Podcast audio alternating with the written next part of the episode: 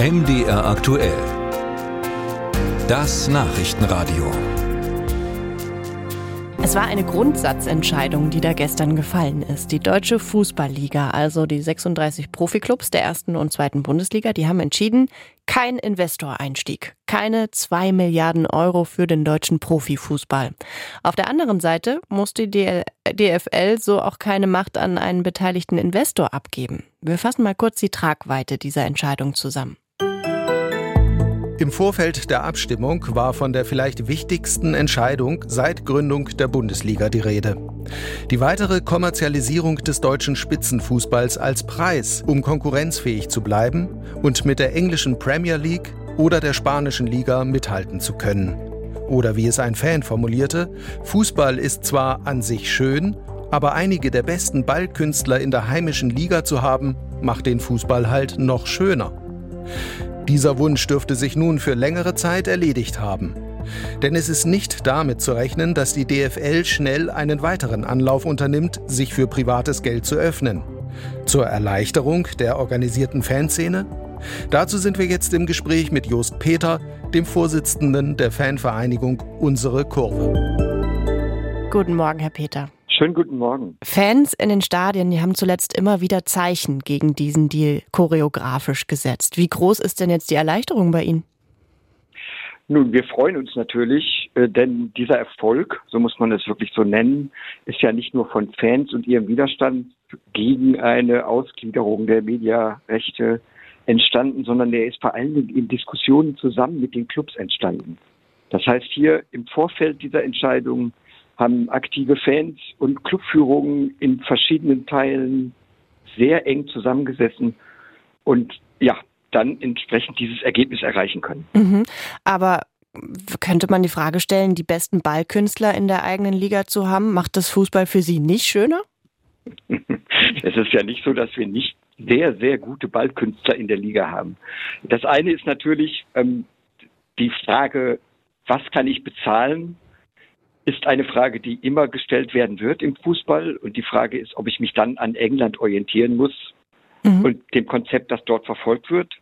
Und das andere ist natürlich, es gibt nicht 100 oder 200, es gibt ein paar tausend wirklich extrem gute Fußballer auf der Welt.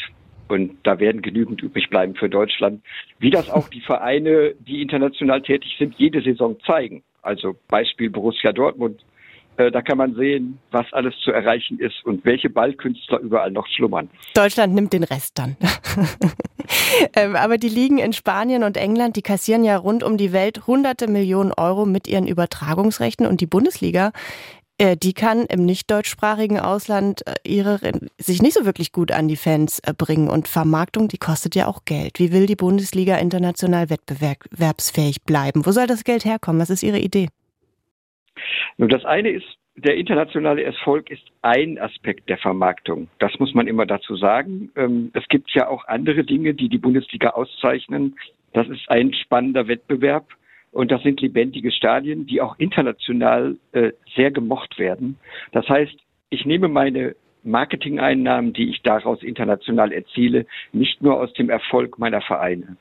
Das muss dazu vielleicht gesagt werden. Das Woher Zweite dann? ist, Meinen Erfolg nehme ich auch und mein, das Interesse an der Bundesliga wird ganz klar auch daraus genommen, dass gerade auf der Insel zum Beispiel in England sich sehr viele Leute für die Ursprünglichkeit des Fußballs in Deutschland interessieren. Es gibt dort extrem viele Fanclubs für deutsche Mannschaften. Und eben die Lebendigkeit in deutschen Stadien ist einmalig.